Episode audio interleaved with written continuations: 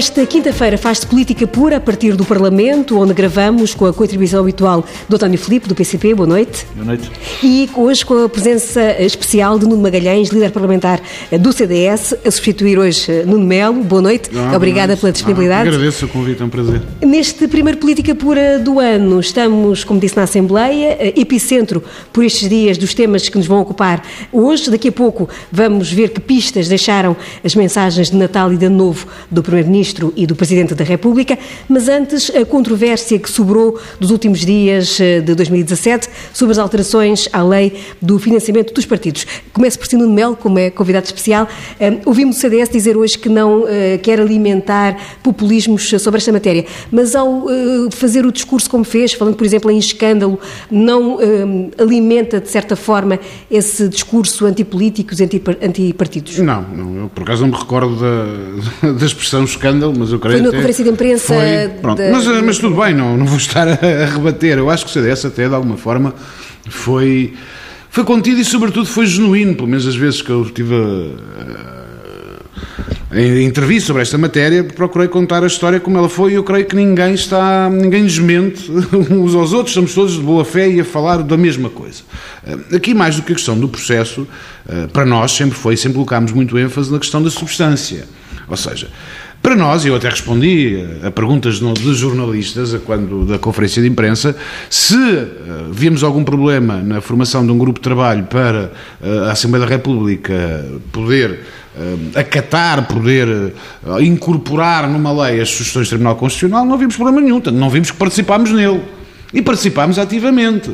E o CDS fez propostas. Evidentemente que fez. Aliás, o CDS, na votação, votou contra a votação final global por causa de dois de. Não sei agora de cabeça, mas muitos artigos, seguramente mais duas dezenas de artigos. Agora, eram aqueles dois artigos que nós fomos dizendo ao longo do tempo, em julho, quando pela primeira vez nos foi apresentado, depois em outubro, quando retomaram os trabalhos, depois em novembro, depois em dezembro, depois na antevéspera Uh, também uh, quando da Conferência de Líderes, que eram aqueles dois artigos que nós não podíamos, de forma alguma, aceitar para assinar, de forma alguma, uh, votar a favor. Só a E, precisão, portanto, disse dentro do grupo de trabalho, não tornou público e na Conferência de. Líderes, e na Ah, Conferência de sim, Líderes, sim. e na Conferência de Líderes, não tornámos público, isso já agora permite-me responder a outra pergunta, não tornámos público porque estivemos sempre, isso só prova a nossa boa fé, por um lado. Um, eu não tenho feitio, permita-me a expressão talvez, mas é exatamente aquela que eu, que eu, que eu penso, eu não tenho feitio nem para queixinhas nem para bufo. E, portanto, o que o CDS fez, eu acho que foi institucionalmente, e até do ponto de vista da lealdade institucional, irrepreensível. O CDS tentou até à última da hora, leia-se 19 de dezembro, quando da Conferência de Líderes, onde voltou a reiterar este texto como está, por força de alterações ao regime ao IVA, por força das questões da eliminação do financiamento privado ou da angariação de fundos, o CDS não só não assina, como o CDS votará contra, portanto, até dia 19 de dezembro, antevéspera, da discussão, o CDS disse e, e tentou que não fosse incluída. Até eu até sugeri que pudesse ser ou retirada esses dois artigos ou até separados. Um projeto, esse sim seria consensual só com as questões do Tribunal Constitucional, outro não foi e não seria consensual só aqueles dois artigos. Os partidos, legitimamente, e o CDS aceitou o agendamento, ainda assim, os partidos quiseram insistir. E nós, na quinta-feira de manhã, dia 21, quando foi discutido, também dissemos a nossa opinião, até uma intervenção quase em jeito de declaração de voto. E, portanto, acho que não estamos a cavalgar nenhum tipo de populismo, isso não seria bom para ninguém. Eh, agora, não podemos deixar de dizer a nossa opinião, que foi a nossa opinião coerente, transparente, cristalina, dissemos no grupo de trabalho, disse eu próprio na Conferência de Líderes, desde sempre. António Filipe, eh, sabendo-se que este é um, antes de responder a António Magalhães, sabendo-se que este é um, é um assunto que é passível de interpretações mais ou menos críticas à, à classe política, poderia ou deveria ter havido eh, um outro cuidado na forma como o processo decorreu? Vamos ver, só se fosse relativamente ao momento do agendamento. Só, só isso é que eu admito. E, portanto, eh, bem ou mal, não é? no ponto de vista mais mal do que bem, eh, tem-se vindo a aligerar muito eh, os, os procedimentos relativamente, designadamente, quanto ao- à diferença de tempo que deve haver entre o momento em que entra uma iniciativa legislativa e o momento em que é discutida. Eu isso admito e, portanto, aqui esta, esta iniciativa também foi assim. Agora, eu creio que aquilo que, se, que foi o, ambiente mediático que se criou em torno desta alteração do financiamento dos partidos foi extraordinariamente perversa. Eu creio que passámos nos últimos dias um momento muito triste da comunicação social em Portugal. E tenho que o dizer, com toda a lealdade e frontalidade. Porque muito daquilo, exatamente manchetes de jornais que vimos sobre esta matéria, não são verdadeiras do ponto de vista factual. Relativamente duas coisas, quanto à forma e quanto ao conteúdo. Ora bem, eu acho que quanto à forma, vamos ver. Eh, nós tivemos durante muito tempo a discutir no tal grupo de trabalho informal, e ele era, era, era informal porque não havia nenhuma iniciativa legislativa. Ou seja, o Tribunal Constitucional fez saber à, à Assembleia da República, e fez-lo através da, da, da, Comissão de Assuntos Constitucionais, como é normal, que, que, que, havia alterações à lei de financiamento dos partidos que iam ser introduzidas. Portanto, não havia uma iniciativa legislativa, porque o Tribunal Constitucional, como se sabe, não tem, não tem legitimidade para isso e, portanto, não, é, não tem poder de iniciativa legislativa, teriam de ser os partidos a fazê-lo. E durante esse tempo discutiu-se, uh, discutiram sugestões do Tribunal Constitucional e outras houve outras matérias, e para além das, das, dos dois pomos da discórdia, podemos falar daqui a pouco, houve mais alterações que foram introduzidas no levantamento que os vários partidos fizeram relativamente a, questões que deviam ser alteradas da lei. Do nosso ponto de vista, deviam ser alteradas muito mais, que não apenas estas. Mas, por exemplo, lembro-me uma, uma norma que foi introduzida e que não foi questionada, a não ser pela ex-presidente da entidade das contas, que foi a de considerar que, que as entidades públicas podem ceder gratuitamente instalações aos partidos para as suas iniciativas, porque a entidade das contas achava que não. Nós chegámos até, para se perceber o absurdo a que chegou a aplicação da lei de financiamento dos partidos, chegámos a ter processos de crime interpostos pela entidade das contas, dizendo que, que, era ilegal fazer iniciativas num jardim público, e estou a falar, nem foi o meu partido, foi outro, não é? Porque, porque a entidade das contas achava que um partido, para fazer uma iniciativa no jardim público, tinha que pagar à Câmara. Quer dizer, portanto, chegámos a este absurdo. E, portanto, essa, foi uma, essa questão da gratuitidade da cedência de instalações foi uma, é uma norma, por exemplo, que é introduzida e não foi proposta pelo Tribunal Constitucional. Né? Não, não, não, se quis meter nisso, como é evidente. Mas houve situações que os partidos acharam que deviam ser alteradas. E, ora bem, enquanto não há uh, iniciativa legislativa, o grupo de trabalho não ia, logicamente, pôr na praça pública quer as sugestões do Tribunal Constitucional, quer aquilo que cada um dos membros que o integrou andava a dizer nas reuniões. E, portanto, quando se verificou que era viável haver uma iniciativa legislativa, e cinco líderes parlamentares acharam que sim, que era viável, e aí o CDS demarcou-se, e, portanto, quanto a isso não temos nada a dizer, é perfeitamente livre ter as opiniões que, que tem, como nós também, e, portanto, e aí achou-se que, que sim, haveria uma iniciativa legislativa, ela foi entregue, foi subscrita e foi agendada. Provavelmente ter-se-á cometido o erro de agendar para muito pouco tempo depois. O que de facto veio permitir que alguém viesse dizer que houve aqui de facto um conluio, um golpe. Houve um jornal que titulou uma manchete um golpe dos partidos.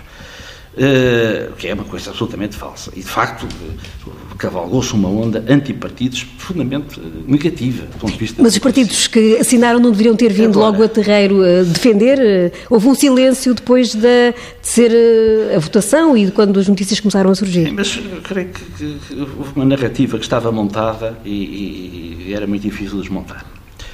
Uh, porque isso enfim, permitiria até alimentar as polémicas. Agora, depois pode-se discutir a bondade das alterações. Eu ia dizer que, vamos lá ver, há aqui uma discussão, e quando voltarmos a este, este tema, podemos discuti-lo com mais uh, calma, que é o, o, conceito que temos relativamente ao financiamento dos partidos. Há quem defenda, e eu ouvia agora, ontem, se não me engano, o líder do PAN defender isso, que os partidos devem ser exclusivamente financiados pelo Estado. Aliás, era a posição do comentador Marcelo Belo de Souza, para o Presidente da República. Enquanto comentador, várias vezes o ouvi dizer que achava que os partidos deviam depender exclusivamente do Estado. E, portanto, só tinham o financiamento público e, e mais nada, não podiam ter mais nada. Uh, ora bem, essa não é a nossa concepção. Nós não contestamos que possa haver alguma subvenção pública, mas achamos que, o essencial do financiamento dos partidos não deve ser a subvenção pública. O essencial do financiamento deve ser Uh, obviamente que os grupos parlamentares devem ter uma subvenção para funcionar. Quer dizer, não se questiona a possibilidade de financiamento público porque nós achamos que os partidos não são bandos de malfeitores ao contrário do que parece com alguma comunicação social, e no vosso caso. Mas, mas, mas parece que em certos jornais fica a pensar que isto é um bando de malfeitores que aqui anda.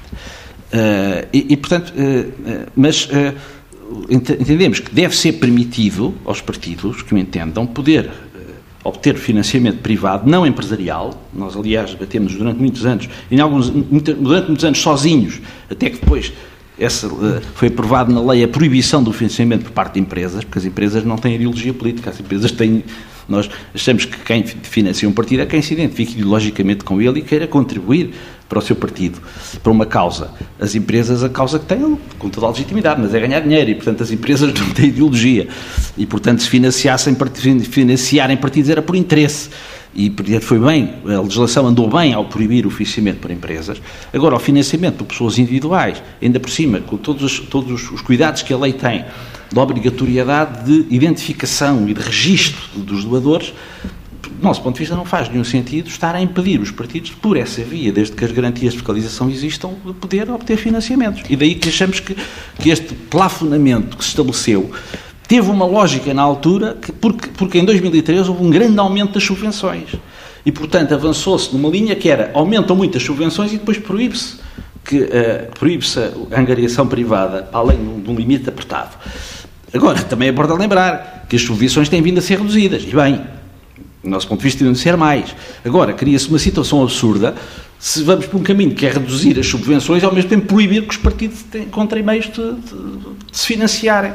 E, portanto, daí que nós e dizemos com toda a frontalidade, vemos, vemos, é legítimo discordar, Agora, fazer acusações, dizer que os partidos, ao quererem acabar com este plafonamento de angariação de fundos, que, enfim, que isto é um golpe, que isto é um escândalo, não vejo onde é que isto seja um escândalo, na medida em que esses, essas doações sejam todas elas registadas e fiscalizadas pela entidade das contas. E, portanto, acho que se fez uma tempestade num copo d'água. Nessa na questão do IVA, mas como eu já estou mas a falar agora, há muito exatamente, tempo, eu ia te preocupar, para irmos por partes, no é? Magalhães, em relação à forma como são financiados os partidos. o, o CDS é dos partidos que eh, mais depende, por assim dizer, desse financiamento Sim, eh, público. público. E eh, defende que continue a ser assim. Sim, tendencialmente. Porque, porque, Deixa-me dizer várias coisas. Já agora deixe-me dar só uma pista. Uh, o Fala-se muito eh, da falta de, de, participação cívica dos cidadãos na, na, vida política. Eh, este exemplo que o António Filipe dava da angariação por parte dos militantes e simpatizantes dos partidos não pode contribuir um bocadinho para mostrar esse empenho e envolver os cidadãos? Ou, ou na sua opinião, é uma coisa negativa? E esse empenho, não, não é uma coisa negativa. Esse empenho pode e deve ser demonstrado, por exemplo, através do pagamento de cotas.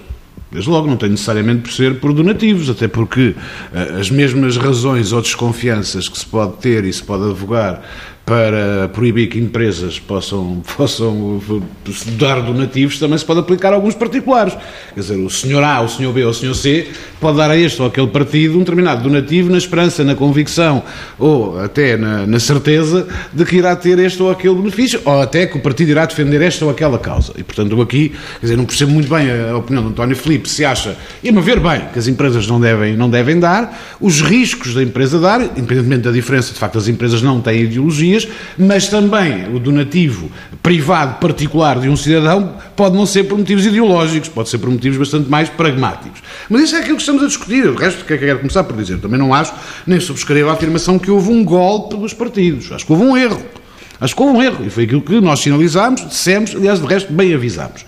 Eh, agora, posso discutir um modelo de financiamento. Eu aí acho que, não exclusivamente, mas o, o financiamento deve ser, eh, e lá está, em nome precisamente da democracia, em nome da defesa dos partidos, deve ser tendencialmente, hum, eh, quase na totalidade, público só a título muito excepcional e com limites como, como de resto já, já existem. E, portanto, eu acho que foi um erro estarmos a abrir, numa altura em que o país, enfim, isso levar-nos ia a outra discussão, outro debate, não sei quanto António Filipe discorda, mas continua a viver sob a austeridade, uma austeridade nova, com outra roupagem à esquerda, em que a gasolina aumenta, em que todos os bens, alguns muito essenciais, como o pão aumenta, etc., dar o sinal de aumentar a possibilidade, ainda que com angariação de fundos, dos partidos uh, poderem ter um plafond maior no seu financiamento privado. E, portanto, parece-nos mal. E, e, de resto, lá está. Mesmo é um tendo os partidos eh, sido, como disse, alvo de cortes também uh, E bem, e nós concordámos, até recordar-se-á que, que o CDS foi desde logo que propôs esse corte para os autores, por exemplo, ao limite dos autores, e, e de resto também rebelou-se logo contra aquela questão da isenção do limite dos partidos. Eu acho bem, acho que os partidos têm que dar o exemplo, sobretudo em alturas de especial dificuldade, e acho que a política faz-se, lá está, isso também concordo com António Filipe, e por isso lá está, por isso é que também votámos a favor daquela norma, nos, nos, nos jardins públicos, acho que os partidos podem e devem pensar sua mensagem sem necessidade, portanto, de grandes meios. Eu acho que hum, aí devemos nós dar, dar esse exemplo. Lá está, para não criar um caldo de cultura, não criar condições para aparecer para os tais populismos. António Filipe, como dizia há pouco, o outro dos pontos é, ver, o, o outro dos em questão pontos, foi a questão do IVA. Foi a questão do IVA. E a retroatividade. Seguinte, não, a retroatividade isso está esclarecido. Quer dizer, o Tribunal Constitucional, aliás, foi o Tribunal Constitucional que propôs essa norma, quem, quem, quem, fez uma leitura que prendia uma retroatividade, quando aquilo que diz é que há, ao regime, o regime de fiscalização das contas por parte do Tribunal Constitucional será feito segundo a nova lei nos casos ainda não julgados.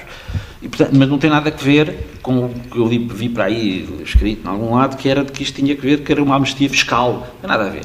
É? E, portanto, a questão que, que se discutiu relativamente ao IVA não tem a ver com isso. A questão que se, com o IVA é que a, a, isenção do IVA para os partidos políticos foi introduzida no ano 2000, é?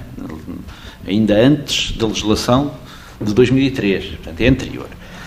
Estabelece duas linhas. Uma delas, que foi aquela que criou confusão, é que diz que os partidos são isentos de IVA nas, nas, aquisições de bens e serviços relacionados com a difusão da sua ideologia, designadamente através de meios de propaganda, e depois enumera uma série de meios audiovisuais, etc, etc, etc. E, portanto, era uma disposição que procurava abranger, de facto, a atividade política dos partidos, excluir aquela que não tivesse que ver com a atividade política dos partidos. E depois, para isso, faz uma linha B, uma linha seguinte, não é B, mas H, se não me engano, uma linha seguinte, dizendo que é, se essa aquisição de bens e serviços fosse suscetível de, de, de, de interferir com a, com a, livre concorrência, aí não há isenção de IVA. O que significa, por exemplo, e eu, pessoas, eu até vi, ouvi para aí escrito que isto tinha a ver com a festa da Avante. Não. Ou seja, a festa, quem bebe uma cerveja na festa da Avante paga IVA, porque isso, lá está o abrigo da tal linha H paga, continuará a pagar e, e, e, mesmo com estas alterações continuaria a pagar, porque essa linha não se mexe, ninguém, ninguém propôs que se mexesse. O que se propôs foi, o que aconteceu foi que em relação à linha anterior, a administração fiscal começou a fazer interpretações relativamente àquilo que considerava a atividade política e o que não considerava. E, e, critérios que, que, às vezes, como se costuma dizer, das arbitragens, com dualidade de critérios.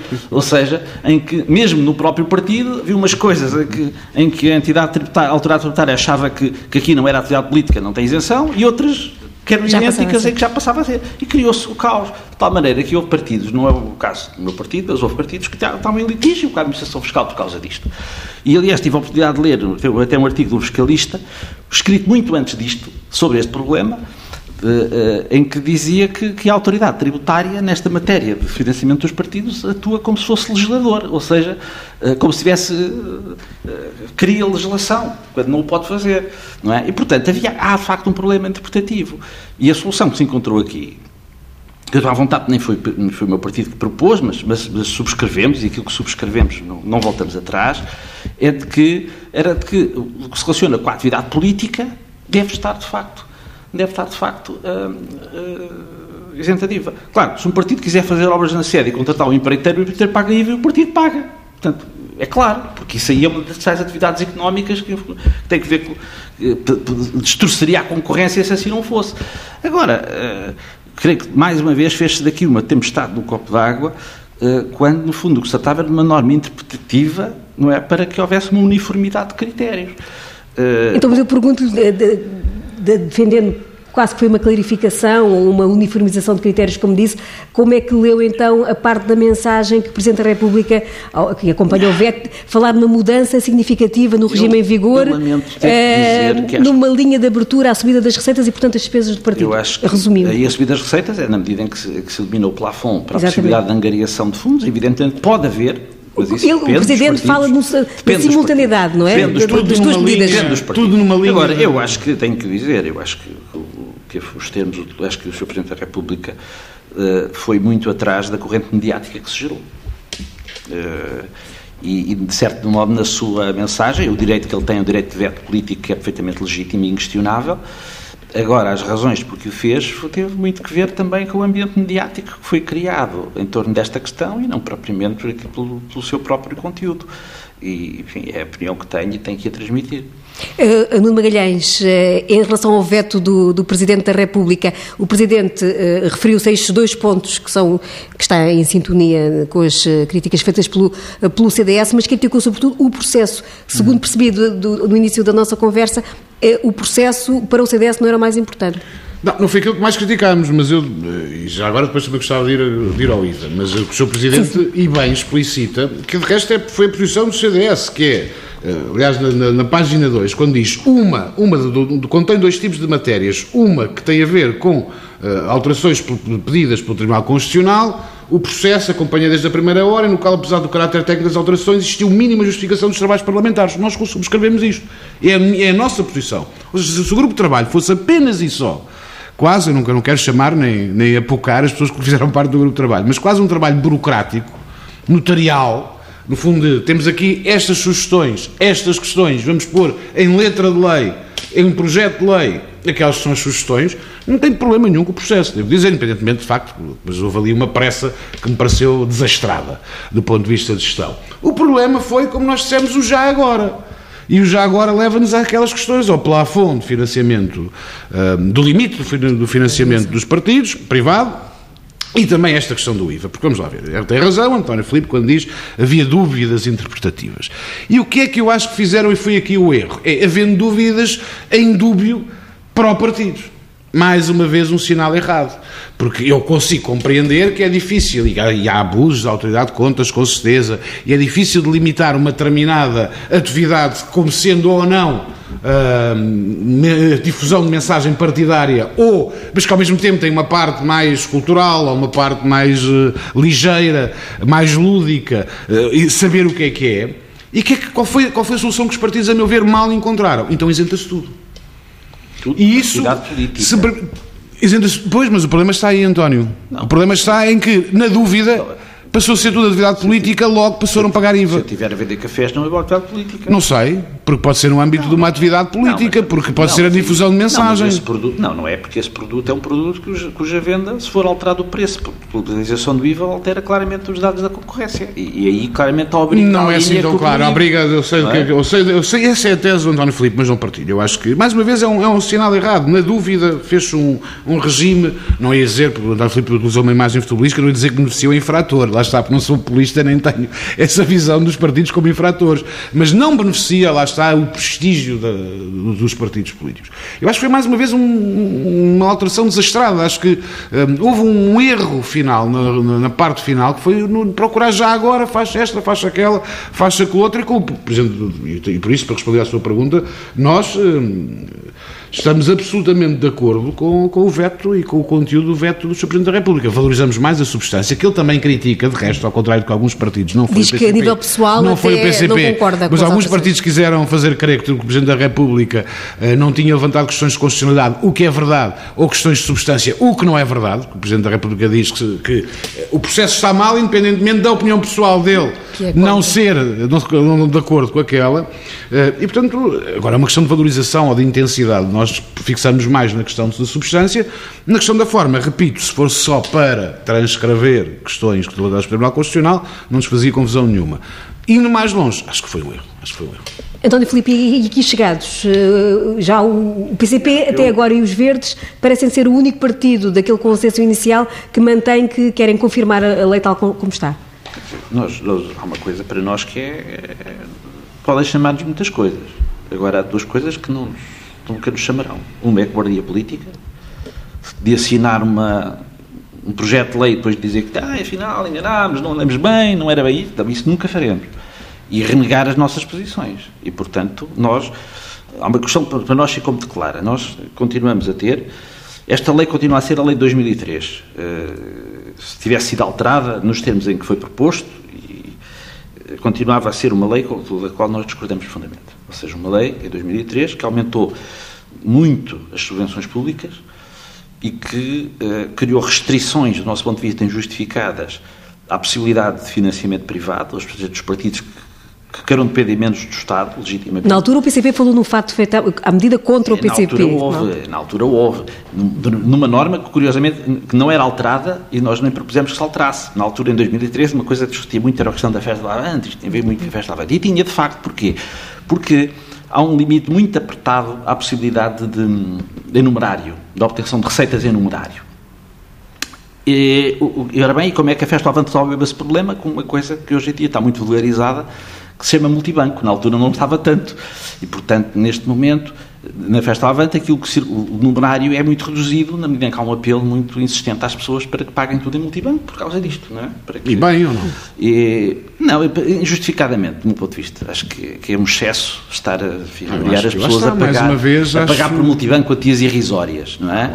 e sobretudo cotizações... Por, não estou a falar em relação à Festa do Avante, estou a falar em relação a qualquer mas, mas evento só para dizer que, que esse problema está resolvido por essa via, não é? Na altura na altura era um problema, na altura o Multibanco em 2003 não, não tinha a vulgarização que tem hoje e, portanto, um esforço muito grande obrigado pelo existência dos partidos. Depois, esta lei de 2003 criou uma espécie de Dr. Frankenstein, que se veio a revelar uma espécie de Dr. Frankenstein, que foi a entidade das contas, financeiramente políticos, por, por erros diversos, foi criada um pouco como uma espécie de polícia dos partidos. Deixa-me usar o termo, enfim, não Se, se, não quer ser pejorativo, nunca serei pejorativo nem para a polícia, nem para ah, ninguém, mas, mas é a entidade das contas. Fala no não, não, mas é, no sentido em que não deveria ter sido. Ou seja, a polícia é uma entidade muito estimável, ah. não é? Agora, não temos é que ter uma polícia atrás dos partidos.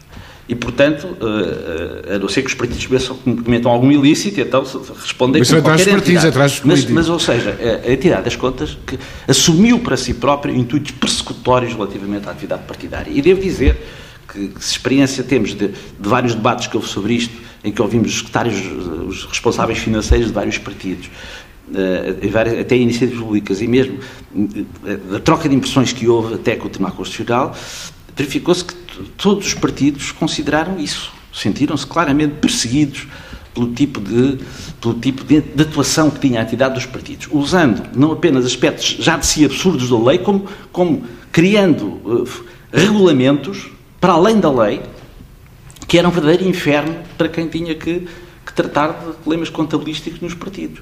Eh, eh, como se os partidos fossem empresas. Não são. Os partidos têm que ser fiscalizados, mas a fiscalização tem que ser feita de acordo com aquilo que é a sua natureza. Os partidos não são empresas. Os partidos não existem para ganhar dinheiro, existem para gastar. Ou seja, o dinheiro que obtêm, gastam-no na sua atividade política. Não é? E, e, e, de facto, a entidade das, esta lei foi feita num sentido, de facto, eh, desse ponto de vista complexo, tornou uh, infernal a vida de quem nos partidos tem tratado os problemas contabilísticos e relacionados com o financiamento, criou uma má relação com a generalidade dos partidos políticos e, portanto, fez desta lei algo de absurdo. Algo de absurdo. E, e, isso era preciso, de facto, corrigir, não é? Mas volta à minha pergunta, e agora? Sim. Com e agora, só o PCP e, e os verdes consideramos a, que se, se, se tivesse agendado esta questão já uh, para, para a confirmação, a nossa posição seria de confirmação do diploma. Não é assim, vai-se esperar pela liderança do PSD uh, eh, e vamos, vamos aguardar. E, portanto, mas, mas o que queria deixar claro é que o PCP, aquilo que agora defendeu, não vai deixar de defender. E, portanto, isso fica, fica claro. Outras propostas que apareçam, iremos confirmá-las. Relativamente que já foram anunciadas pelo CDS e pelo PAN, terão a nossa discordância. Isso fica já daqui assumido. Outras propostas que apareçam, inclusivamente, obviamente, que teremos que reservar a possibilidade do PCP também virá apresentar propostas, eh, veremos, veremos em que sentido, mas nós temos sempre apresentado propostas que vão no sentido da redução do financiamento público. Vamos ver se o faremos ou não. É uma questão que será ponderada a seu tempo, ainda é cedo para, para nos pronunciarmos sobre isso. Se o PS e o Bloco de Esquerda, como já manifestaram alguma abertura uh, para. Fazerem um, um expurgo, não foi bem essa abertura, mas deram a entender que poderiam estar com alguma disponibilidade para atender algumas dúvidas do Presidente. O PCP não receia ficar isolado nessa não, matéria? Não, nós em 2003 ficámos isolados. Ficámos isolados. Uh, portanto, o PS, o PSD e o CDS, que, uh, à altura creio que o Bloco de Esquerda ainda não estava, uhum. não tinha posição 2003, parlamentar. Creio que, creio que já. Não, não me recordo já qual foi a posição que teve, sinceramente não, não me recordo. Não, mas, talvez não. Talvez mas houve não. uma posição, de facto, que o PCP discordou relativamente à, à Lei de Financiamento dos Partidos de 2003 e, e essa discordância de fundo continuará a manifestar-se se o que veremos agora, em relação de, quando for a, a, nova discussão, em função das propostas que apresentarem, faremos de facto o, o balanço global do processo e, e estaremos em conformidade. Mas as nossas posições em termos substanciais são claras. E o, o, o PCP, uh, eh, dizia, dizia agora António Filipe, o, CDS já apresentou uh, e formalizou uh, a intenção de avançar com duas propostas, exatamente no sentido que o Presidente pedia, do expurgo das, das normas consideradas.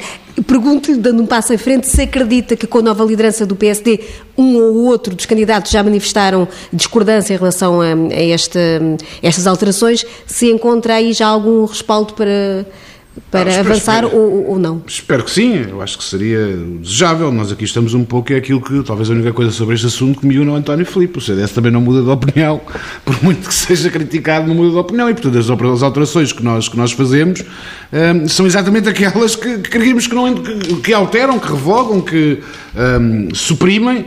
Uh, a questão do IVA e a questão do limite de financiamento foram, foram os, dois, os dois artigos, as duas razões que nós vou votar, votar contra. Eu acho que seria bom para todos, perceba a coerência do PCP, até perceba a crítica e alguma mágoa de António Filipe porque tenho que reconhecer que o PCP foi o primeiro a dar a cara, uh, por, por, quando muitos estavam ainda a arranjar explicações, que uh, votaram contra, eu sou a favor, mas queriam votar contra, leia-se onde está o favor, leia-se contra, perceba a mágoa do António Filipe um, e até perceba a coragem política que, que lhe reconheço, ainda que no erro, no meu caso. Um, agora, uh, espero que sim. Aquilo que mais me faz confusão é a posição completamente dúbia e imperceptível do, do PS. Não ficou a perceber ainda se não ficou a perceber rigorosamente nada. Fico, eu hoje, eu, eu hoje disparado. Por acaso hoje voltei a fazê-lo, mas eh, na, creio que no, quando foi o debate na, na quinta-feira, ontem, eh, perguntei diretamente ao deputado Jorge Lacão e agora o que fazer? E o deputado Jorge Lacão diz que o, que o PS está disponível para consenso. Ora, Connosco já sabe que não tem se mantiver, se mantiver eh, aquelas normas. Não, se as tirar, não terá com o PC.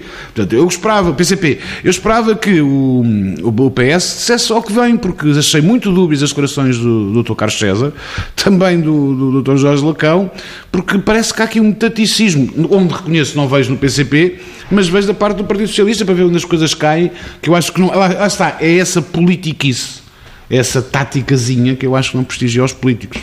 E acredita que o PS irá, terá coragem para afrontar, vá lá, o Presidente? Desta eu matéria? acho que o PS está para ver, está, o PS está a fazer uma, uma, aquilo que se chamaria num jogo de cartas um bluff. Está a ver se pode aproveitar alguma coisinha destas duas normas com o novo líder do PSD. Acho que não fica bem, acho que é preciso ser frontal e clarificar posições. O PCP, a meu ver, no erro, tem uma posição clara. O CDS, a meu ver, e bem, tem uma posição clara. Os verdes também têm uma posição clara. O PAN tem uma posição clara. Outros partidos acham que se pode dizer o mesmo. É, vamos eh, continuar no tema de, do Presidente da República, já nos últimos eh, minutos eh, deste Política Pura, para recordar os dados essenciais da, da mensagem de ano novo do Presidente. Duas frases que foram as mais faladas. De um, lado, por um lado, tudo teria sido bom se o ano tivesse acabado ali em, em junho. Por outro lado, a exigência de uma reinvenção eh, que, disse o Presidente, eh, não passa apenas por contas certas eh, e por estabilidade política, mas também por garantir a segurança de, dos portugueses. António Filipe, leu nestes recados alguma promessa de marcação cerrada à ação governativa? No próximo, neste ano de 2018? Eu acho que, que é se alguma coisa caracterizou esta mensagem foi a falta de novidade.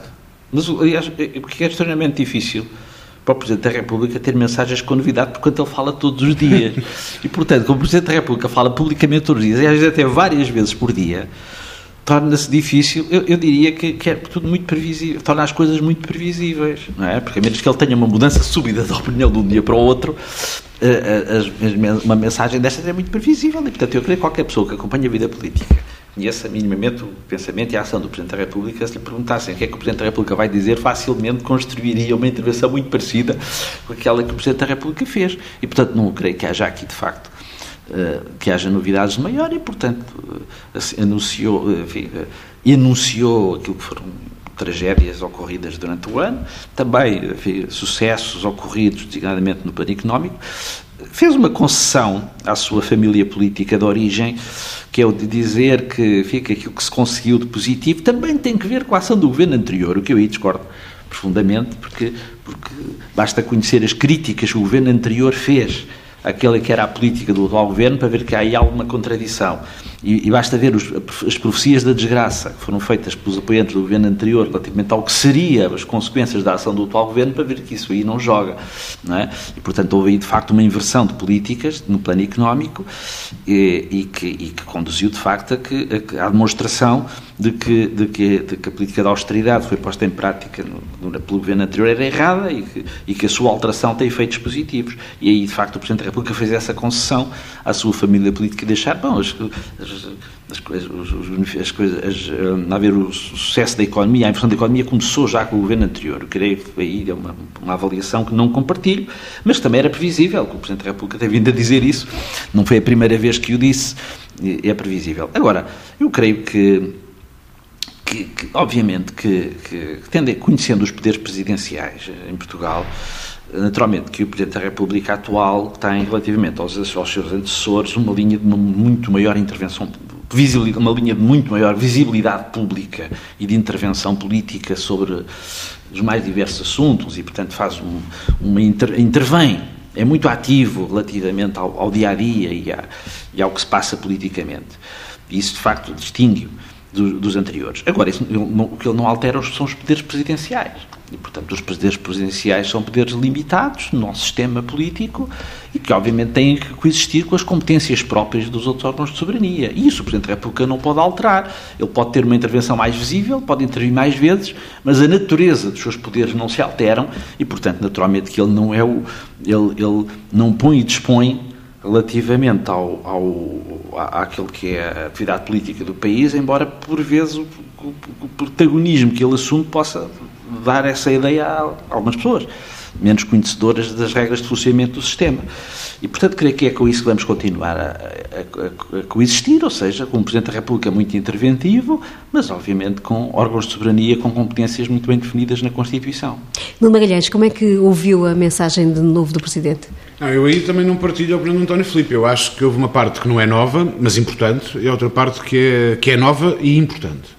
Uh, a parte que não é nova, uh, mas é importante, foi aquilo que o Sr. Presidente e disse, já disse há vários meses, e por isso é que não é nova, que não iria deixar a questão da reconstrução, e disse não só material nem espiritual, a reconstrução de, das zonas afetadas pelos incêndios. E o ênfase colocou, e muito bem, e até na frase que citou, Quer dizer que não é só números, não é só crescimento, não é só combate ao desemprego, é a segurança do Estado naquilo que, para mim, foi o pior de 2017 do ponto de vista político, claro está, que foi eh, a total falência e a total incapacidade do Governo de lidar com, com questões do Estado, de soberania, de segurança, de prestígio das forças de segurança e capacidade do Estado de defender pessoas e bens.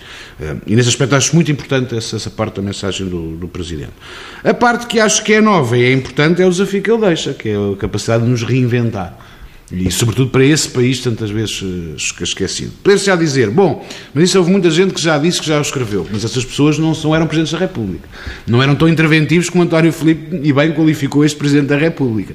E, portanto, eu acho que eh, é um desafio que não sei se este Governo, esta atual maioria, com esta atual composição e com as suas idiosincrasias e divergências, estará, estará à altura para o fazer, mas é um desafio difícil e será interessante seguir, de resto, aquilo que ele fará hum, do ponto de vista do acompanhamento deste desafio que deixa.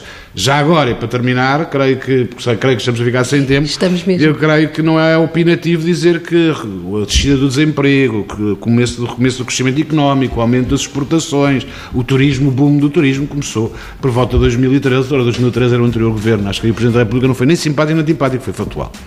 E assim se fez eh, política pura esta noite com Nuno Magalhães e António Felipe. Eh, pode ouvir este programa em tsf.pt ou sempre em podcast. Na próxima semana, outras vozes e sempre política pura.